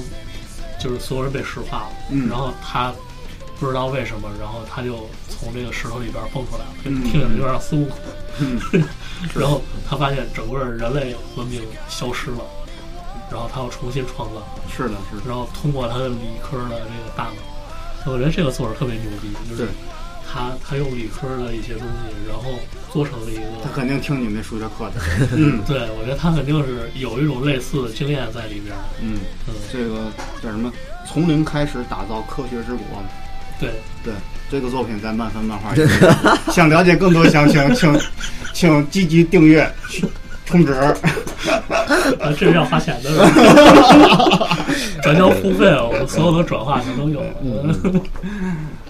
然后水老师上课也是啊，也是非常有意思。他带我们学校中间有一池塘，是一个扇形的， 嗯，他带我们出去量这个池塘面积嗯，啊，那不是规则的扇形，嗯，反正就是那么呃啊去了拐弯儿嗯对对对对对，然后让我们去怎么着去量怎么去估测，然后我们算这个面积的单位还是以我们一个学一个同学啊，一个五十多岁的同学，呃，六十多岁的同学，六十多岁同学是没吧？毕业他退不是他退休之后，我觉得重新老年大学读了不是就就是他是正常考进来的，哦哦就真想厉害画漫画，哦，好厉害！真你的们一那个个六十岁能考是吗？嗯，对那我还有希望，还有希望，还有希望。还有希望。嗯，然后对，让他让他以他的身高，就是我不知道身高距离多少，就他就量拿那个绳子就量，这个这个就是我们现在定的这个单位，啊，呃对，这个就是我们这次单位拿这个单位去量这个面积，嗯呃，那样的。就这种课，他调动来，他对这个可能对定了挺小儿科的，但是他那个对于这个这些个学生来说，他调动起来这些学生的兴趣了，嗯嗯嗯，大家就玩的很开心。虽然我高中是一理科生，我觉得这个嗯挺简单，但是但是我也能感受到这里面的乐趣它在是一里个面。很淳朴的一种思维的转化。对嗯，就包括我们学服装的，我是北京服装学院的，哦，然后呢，那个我们服装的老师，他们就会跟我们说，说你知道在日本他们怎么学立裁吗？立体裁剪。嗯嗯老师第一堂课先带学生去找一条河，嗯嗯，说你们一人挑一块鹅卵石。哦，吓一跳，我以为你给跳下去。 没有没有，不是跳下去，也不是实践，就每人挑一块石头，嗯然后一人发一张 A 4纸，嗯，你把你用裁剪的方式把这个纸糊在这个鹅卵石上边儿，让它尽量的减少棱角。那这剪的越小越好贴了。对，但是还是要有技巧，你不能散。嗯，嗯，这就是立裁最本质的事儿，其实就是这件事儿，只不过是给人做衣服和给石头做衣服的区别。哦这老师第一节课就是干这个事儿，就是日本教育特别爱做这种很返璞归真的接但是地气。对，但是但是它是有价值的这种事儿，能让人很快的理解到说很本质的一些事情。嗯，要不人家这个能跨出 Doctor Stone 那种世纪元那种，就是都学的都是这么接地气的对对对，知识，而且他还把这个东西揉进剧情里了。哎，这个就是我先设想那个环境，一个综合性的综合性的大学。嗯，然后就是就是所谓的必修课，嗯必修课我想的一个头一个就是语文，因为语文应该是一个必修的东西。嗯因为语文的话呀，它应该是怎么说呢？一切学科的基础，因为所有的学科都是用语文去表达的，嗯，是这样一个感觉。尤其是那对于一个创作者来说，语文这个东西也是更加的密切，比别人的要更加密切一些，因为你对再，去因为它已经是一种工具了。对对对对对，而且在使用这种工具去跟人去交流，啊，即使说啊，我那个我我可以创作没有台词的漫画，那我跟这个语文有没有关系？也有关系，因为你这传递的，你毕竟是在往外传递信息，嗯是这样。那有的人说，那我不愿意去传递信息，那那是你的选择，对你的选择还是那样。如果你不会传递信息的话，嗯，对不对？你是的对，那就是那那就是限制的。然后，但是如果说你放弃语文的话，有的时候放弃语文，我是一个自由的人，就说那你放弃语文的话，你放弃这种语言交流的话，你就跟那些猫猫狗狗普通动物有什么样一样？对，它这种对这种就动物一样的话，有的人觉得可能会很开心，但说实在，动物的开心和人的这种能交流、信息沟通的这种开心，它不是一个级别的开心，它是两包括种你表达开心的时候，没有文字也是另外一种方法。嗯，嗯，对，就只能过去蹭了你。对你过去凑 人家，跟学猫一样凑。对啊，你就去掉语文，我老我还是我有很多老师，我喜欢重复老师说的话，啊，这说明我说明是我一个好学生，印象深刻。老师说去掉语文，去掉语文的话，人就回到了一个原始状态。嗯，嗯，而实际上呢，我们有的人可能会觉得啊，回到原始状态多好啊，多么的舒服。可是放到现实中呢，我们很少有人会想要回到原始状态。对，给他 WiFi 断了，让他试试。哎，我可以这么理解了，所有的无字漫画其实最鼻祖就是壁画。对啊，那阵儿对吧他就没有文字。其实，其实你说没有文字，那就是最原始的，在嗯壁画上面去记录当时的一些场景。咱中国的文字不也是那个壁画演变对来壁的画人，对演变它本来身的那个嘛壁画就是希望能够，它就是对一个象形文字的一个。它其实已经是人想要表达、想要给对其他人信息的一个对记录嘛欲望，对它对已经有一个具体化的一个体现了。对对对嗯对，而且说这个我们人日常，我们现在在沟通，现在在跟听众沟通，嗯我现在跟你们二位沟通，就是在使用语文。嗯那如果我们沟通互相之间不畅，信息不畅，交流不畅的嗯话，可能产生很多问题啊，产生误会，我们这里打起来了，嗯大家都受到伤害。或者我们说，我们今天录一期播客，然后嗯两个小时，每个人都不说话， 对吧？就是一个意两个小念时意念空交嗯流，行为艺对术，对对对对。这样一就是目前这种语文这种东西，就是最高效的，能够信息传递的，对最少减少那种理解偏差的东西。对对对嗯，如果有就是。计计算机语言就是一种更，就是更为那个计算机语言，言某种程度也是一种外语，对对它对是 C 语言啊，对什对么 Ruby 啊，什么 PHP 啊这些东西。嗯，而你放在这个，放在这个， 再具体一点儿，我们放到这个最多的工业化的职业漫画家上。嗯，那这些漫画家他是绝对要跟读者沟通打交道的。嗯，他要跟读者，他一定要跟读者沟通。那读者沟通是他必备的，他不像家里有矿的，他想怎么着，想跟谁沟通，跟鸟啊，跟云的，跟石头沟通都可以。嗯 他只能他就一定要跟读者沟通，那跟跟读者沟通，如果沟通不畅的话，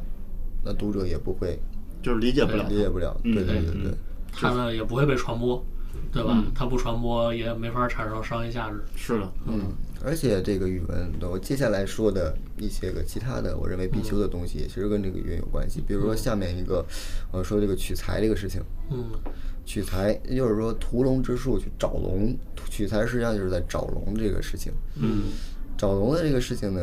我分两种取材，分两种啊，一种是被动取材，一种主动取材。呃，被动取材啊，就是我们的这种生活，就自己就我生活走在这里，我记住的所有东西就是被动取材。嗯，嗯，然后主动取材呢，就是我有意识的去，我这个我现在要进行一个取材啊、我要去体验一下这种生活是什么样子的，我要去找这个人采访一下，嗯，这样两种，那这两种形式就是真的每个人都不一样，嗯，同样的一个事物，有的人能看出有意思来，有的人就是生活两点学校加两点一线，哎，有的人就能在上学路上看到，哇塞，这个人就你想象着，哇塞，被追逐啊什么啊什，么是的，是的，来是的的是。的，然后看那个五兰大街的一些个那种散文的漫画，它就是看到这些个生活中的这些东西，就做的一些个想象。那、有的人他就是看不到，嗯所有人都不一样。对，这学生也是，所有人都不一样，所以我在这里边儿其实，我觉得教育这个东西啊，不是说咔给一个人一套技巧，也让你迅速的上岗，成为一个机器上的螺丝钉。我觉得教育这个东西是这个人想学这个学科儿，然后根据这个学科儿，我在你身上我给你放大。那举一个比较具体的例子啊，就是那个《龙珠》里边儿，嗯，这你们有吗？有， 龙珠肯定得有。对吧必须有，嗯，对，和呃嗯老界王神去这个启发这个孙悟饭的潜能。嗯，那老界王神他也可以给任何人启发激发他的潜能。那把孙悟饭的潜能激发之后，孙悟饭觉得超级牛逼。嗯那是跟那是跟布欧打吧？嗯，布欧打。那他如果去启发一下撒旦先生的那个潜能，可不可以？ 嗯，也可以。可能就有点难对但对可以对，但是也可以啊，这 就是可能是做饭的潜能 不是不是，就是启发了之后，就激发了之后，撒旦他一，他也不一定变得，就是他他也不照样啊，不不欧也压根儿压根儿不愿意跟他打，不是他也打不过谁，他也不一定打得过谁，但是就是他放大了，我觉得教育就是这么一个感觉，每个人就首先这个人人与人之间不一样，然后因材施教嘛，我们先把这一套的东西放在你面前，然后在里面去帮助这个人选择你真正想要的那个东西。嗯这么一个感觉。那有的人他也许抱着一个我要成为一个，呃不不是每个人的个体的素质不一样，而每个人他的目标和愿望也不一样。他在进大学之前可能有一个什么目标，然后进大学之后他可能又换一个新的目标，最后的目标，觉得教育就是一个引导人们听起来其实有点像厨艺学校。嗯就比如说，我教你怎么用刀，教你怎么用火，嗯怎么掌握火候，怎么去调料。做一道宫保鸡丁儿也好，还是做一顿烤鱼也好，是你自己的选择。对然后你取材可能就是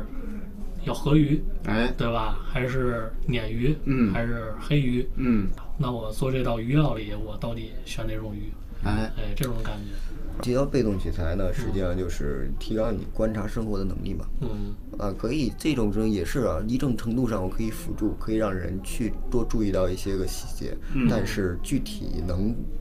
具体你这个人的这个量是多少，看还是看你自己个人素质这样一个关系。嗯，但这种方法呢，有很多这种什么日记法呀、速写法呀，这个我以前也在微博上叨叨过一些个啊，反正这个也是啊，有的时候被教学 diss 了，教不是不是，这倒没有没有，这倒没人 diss 我。 就是说这种教学的东西也是啊，那个师傅领进门，修行在个人。我东西给你了，拿多少在你自己。嗯然后那主动取材也是，主动取材的话，我是把主动取材分为这么几类啊。第一类最高级的，你自己亲自去体验，亲自体验，嗯，然后第二类是去采访有亲身经历、有亲自体验的人，嗯然后呢，第三集是看那种记录型的文纪字录片儿、文字啊，或者是影那个对那个影像嗯影像，对对对对对。然后呢，第四集呢是这个搜索引擎，啊就随便搜去。啊，然后呢，最低的一集是从别人的作品里看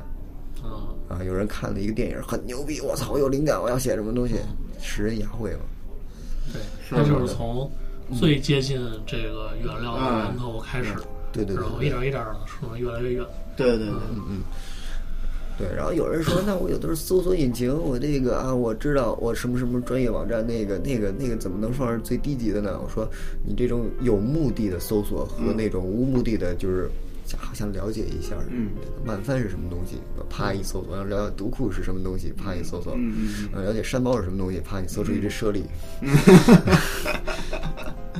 嗯，哎就是跟那个那个前阵儿不是那个说许知远嘛嗯，许知远不是说自己就是有的书根本就没看，就是读书评嘛，读书评也能看读也能算读书，嗯，对，它乘就是船圣意嘛，跳了一步嘛，嗯对，取材这个东西，我觉得让很多人他们就是巧妇难为无米之炊嘛。他学习技巧，但但为什么学了技巧之后还画不出东西来？因为他肚子里根本就没有东西。而有的东西吧，它真的就是食材，这个素材丢出来就很有就很有意思。嗯，这个人的经历就很有意思。比如有的人会很猎奇的想去知道那些个变态杀人放狂的经历，嗯嗯，就这样，这样这么一种感觉吧。那你的生活中，而且一切，我觉得尾田荣一郎说过这么一句话，他在自己创作的作品，他的作品是一个虚构的作品嘛，他也在一边创作一边思考。那我这部作品中都是虚构的，那我的真实在哪里？后来想到了，我的真实在于这些个人物，这些个人物的这些感情、情感、这些想法，都是来自于来源于真真实生活中的人，嗯嗯他始终会有一个真实的东西在里面的，嗯，他始它终总的需要原型嘛，对对对对对，他没有这些个原型的话，他其实也是凭空创作不出来，那你去你去写这个人物设定的什么身高体重，你就能把这篇这个人物就出来了。嗯，不是这样子，你你去用这个技巧去把这个人物咵一个一个那个出格表现，嗯，那他确实是可以提高这个人物的印象，但是你这个人物还是要通过他的行动，他所处的环境，嗯来，哎，把它给树立起来，是的，这么一个感觉，就是就是取材，你所你就需要去获取生活中的这些个真实的东西，嗯，然后后面呢，再是再去再去转艺化术所艺谓术的创作，啊哎对对对对对。那它对技巧的话，就是说这种转化的这种层面去了。嗯，其实这特别重要。嗯其实像国内为什么好多这个职职职叫什么职场题材的或者运动题材的漫画，就是国内的作品做的不好，就是因为那些创作者他们对这个事儿根本就不了解，嗯，他们也没没有有所谓灵的魂 对，也没有取材，也也被动取材，就是看看呃比啊赛，嗯啊看看，然后自己生发生发，看那看职场的联运，对，天赋好的呢，可能就编的稍微像点样儿；就是一般的呢，可能就荒腔走板了。嗯，其实我感觉就是，呃，我看过的国内的漫画家最触动我的都是啥？养猫的，哎哎，这个哎，嗯就是被动取材了，天天被对，蹭。天天天天被蹭，对吧？ 天天铲屎，哎，对吧？他跟猫有一个互动，嗯这是他一手的资料，嗯对吧？这个他一定能做出来。还有什么呢？日记，嗯哎，就是他画一些可能那个恋爱啊也好啊，职场也好啊，嗯，就是他可能工作都没有，哎，哎，他还没工作呢，可能就是学生画。那画恋爱就没怎么谈过恋爱，再画恋爱，嗯，然后没怎么工作过，画工作，哎，其实是完全没感觉的。是，但是呢，他只要一画自己的心理路程、心心路啊，什么嗯，，写实，对，就出去买包泡面，都碰上点好玩的事儿，嗯哎，这个就很动人，对，这还就真是是啊特别明显的一个事儿，嗯， 就是我已经能对号入座，他说的是谁了？对，这这我觉得嗯就是很多就是他一手他亲身经历的这个东西，真的会非常动人。对对对，嗯我也是非常的喜欢看他这个对号入座的角色，这个这个这个这个作者的日记。嗯，嗯，这个作品漫帆有没有？这个作品漫番没有，没有哦他自己在更，哦， 了解。嗯，你去挖一挖。对，嗯，然后呢，就是这个漫画表现论的东西，就刚才说内在的这个东西。漫画表现论呢，它是什么？比如说啊，比如说我就说日本漫画，日本漫画它是黑白的漫画，嗯黑白的漫画，有人说黑白是不是就是黑白灰啊？它其实在用这种美术的概念去理解。那黑白漫画它其实不是这个，不能用这个概念，它应该用符号学的理解。嗯黑白漫画，然后它如果是剥离到最最最最下面的那个最透明的地方，它是就是画格与线条，嗯，就是画格与线条，包括网点它也是由线条去组成的、构成的这种感觉。然后有人说网点是也是灰度，这个也是不准确的，灰度是网点所能表现的其中的效众果多的之一嗯效果之一。对，网点中主要是怎么说呢？一种看不见的事物的一种具象化。嗯，那比如说这种心情上，嗯，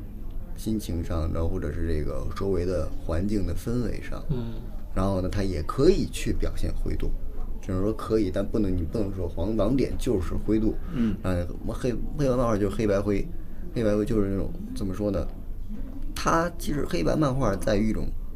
符号性，我们可以看到日式漫画的画风，嗯，主流的画风，大头、大头大眼，就是头部偏卡通，身体偏写实嘛。嗯，这种感觉，为什么说这么多人画风不一样，但是大多数都是这种感觉的？一看就日式漫画，都是这种类似于这种感觉。嗯，实际上就是这种东西，这种方式是这么多年提炼出来的最容易传递信息的这么一种。是符号性传递信息，这种眼睛比较大，那个有这个学者去做过人们的视觉的这种视线的这种跟踪，发现说人们在看这个角色的时候，最主要的是集中于眼和嘴。那表达感情的也是眼睛是这个人体的，就是最主要的一个接收信息的，嗯，一个地方。然后嘴是一个最主要的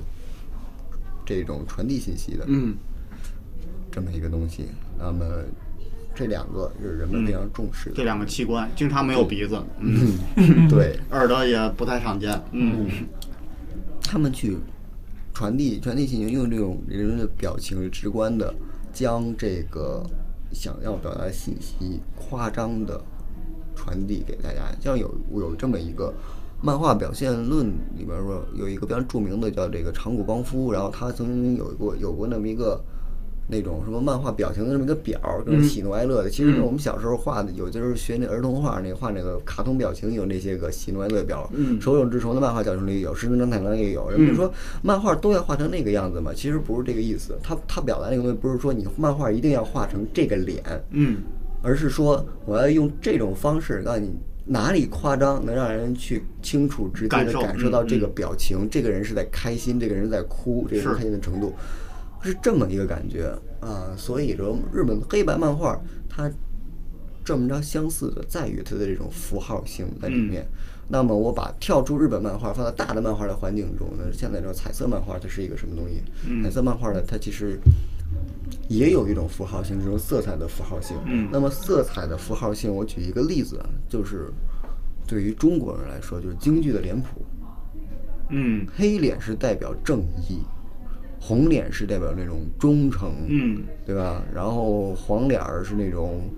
怎么说冲动性急，然后那个蓝脸儿暴力，然后白脸儿是奸诈，对不对？哎还有丑角儿，巴拉巴拉巴拉巴拉乱七八糟的。啊，这些东西，人们就是怎么说？看到这个，看到这张脸，能是这个人物的性格就传递出来了。然后这怎么画的也传递起来了。那我这个意思不是说，啊，我们中啊画中国的漫画，我们就画京剧脸谱，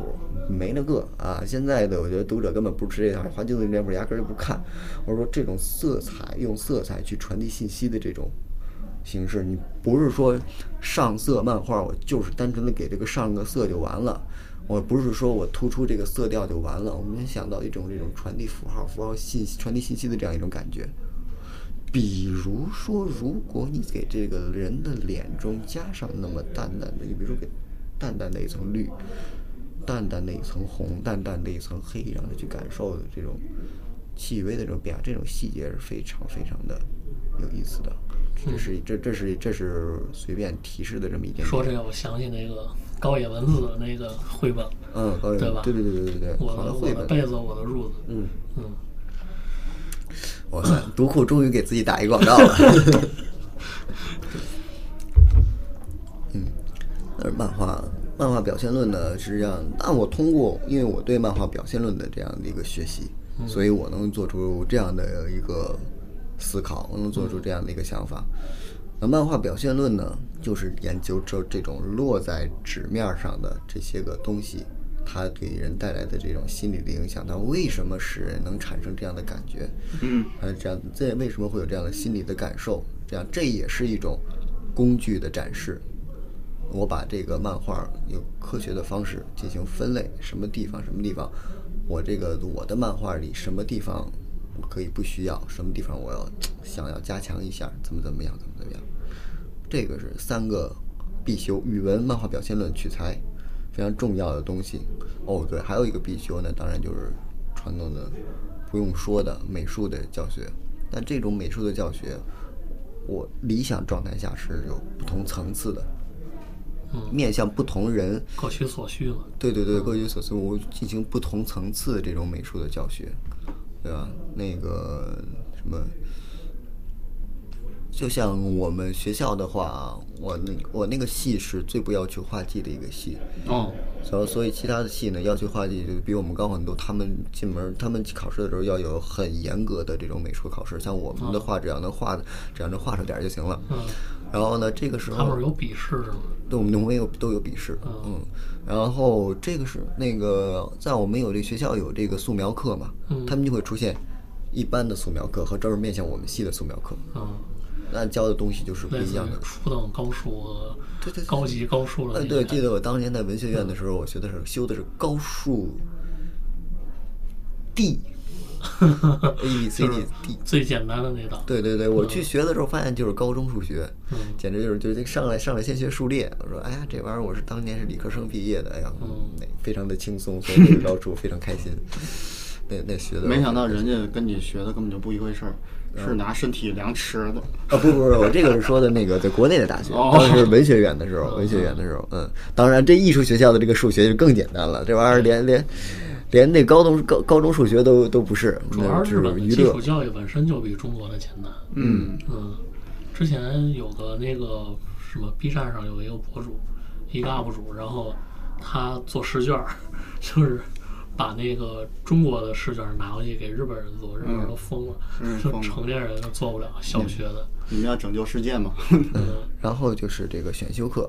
就是选修课的话就可以稍微的硬一点了，什嗯么符号学呀、心理学呀，这是偏研究向的，这些人可以想去做的。嗯那么偏这个那工业，我想走向职业的话，那它有一个故事、故事理论呐、创作、创作方法、创作技巧啊、嗯嗯嗯嗯工业的套路啊，那就可以在选修课中，大家也是同样各取所需，把所有的工具摆在你面前，给你一个圆，然后你自己选择自己想突破的那个尖的地方。嗯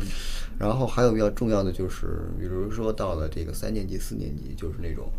实际的这种指导，就是小组实习的这种感觉。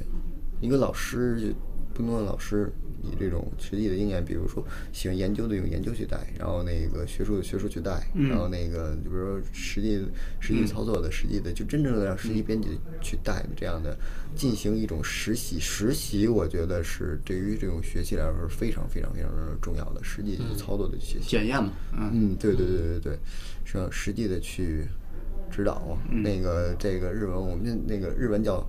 zemi，实际上就是小组讨论会的这么一个感觉，老师带着学生一起，老师作为一种引导的一个作用，根据每个学生，每个学生可以选择去老师选择老师，嗯，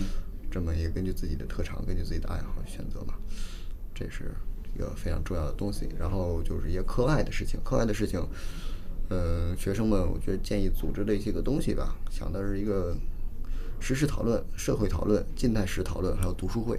哦，嗯，这个我在我自己的群里也在做这些东西，就是时事的讨论。你作为一个这个作者来说啊，那个也许你也许很多作者会讨厌政治这个东西，我觉得远离政治，但政治这个东西实际上是永远就就在就在我们的身边。我们不是说谈国家那种大的政治，比如小的，在家庭里面，父亲与儿子之间，它也是一种政治。那现在我在这里，我在主导这个播客的这个作为一个谈话主讲，嗯嗯，对对，我在这个说，那所以我这个也是我对于听众的一种政治，这是一种政治的关系，嗯在你们嗯那么，而且时事啊，看关关注时事，一方面我们可以说当做取材嘛，是的一方面我们可以了解说现在的民众到底在关注什么，喜欢的什么东西。包括一些梗，嗯嗯，对，还有一方面，我们可以建立自己的思考，建立自己的想法。嗯，磨练自己的思维。对，那个这个上次就是思阳转发的那个嗯六哥说的那么一段话，我们那个现在关注的这些个东西啊，就是网上夸出一个什么，大家一拥而上，嗯，都去，就我们所有的，就就就很多人就为这么一件事情去浪费时间，嗯浪费了大笔大量的时间，什么没有说自己思考，就是这种别哪边儿媒体歘这么一带就往哪儿走，歘往哪儿带就往哪儿对走，，人主要们现在带节奏人太多了，要想办法去减少自己去浪费时间在这种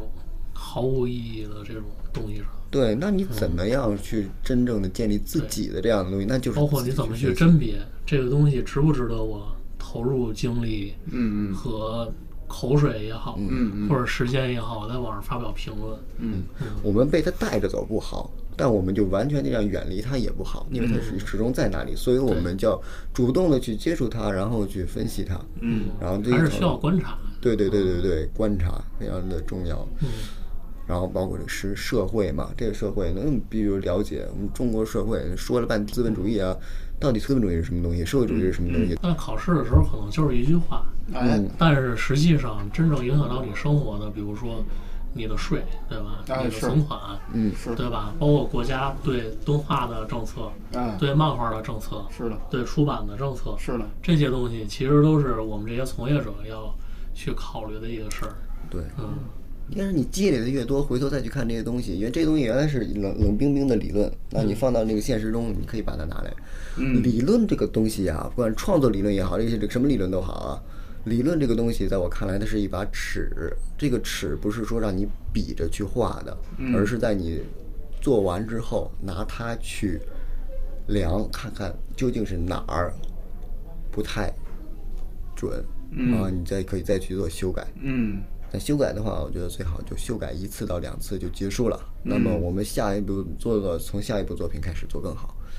你就是不要是此刻一部作品永远改，永远有，永远改，永远有，嗯，这么一个感觉。是的，嗯，完成比完美更重要。对，嗯。然后这个金太史那个也是一样的嘛，就是以史为镜，可知兴替。你要知道未来的发展，你要从史历史中去寻找这种教训，嗯去分析。尤其是近代史离我们非非常近嘛，它这个就跟看股票大盘似的。对，也能看我们之前的那个，听之前那期博客讲漫画史。其实我说的近代史不仅仅是漫画什么，真正的历史也有，对是对对对对是，就这些这些个帮助，都是基于语文，以那以唯物辩证的思路也好，以什么什么什么的嗯价值观也好，你去分析这些事情，建立自己的这种一种思考的过程，然后是去创作。形成一套自己的评判价值观嘛。嗯嗯，你所有的创作一定会伴随着你的价值观表达，嗯你一定在表达你的价值观，你怎么着你都避免不开，一定是在你的政治在里面。对，你的思想深度，你这个人思想深度有多少？你这个作品的时候，你说不要去想什么，我这个作品要什么什么多么深的利益，多么深的利益。你这个人，你对于这些东西的思考，它会自然的流入到你的作品中。是的这些思考，你只有可能表达能力不足，嗯，不可能对超出，你的能力去表达。对对对没错。嗯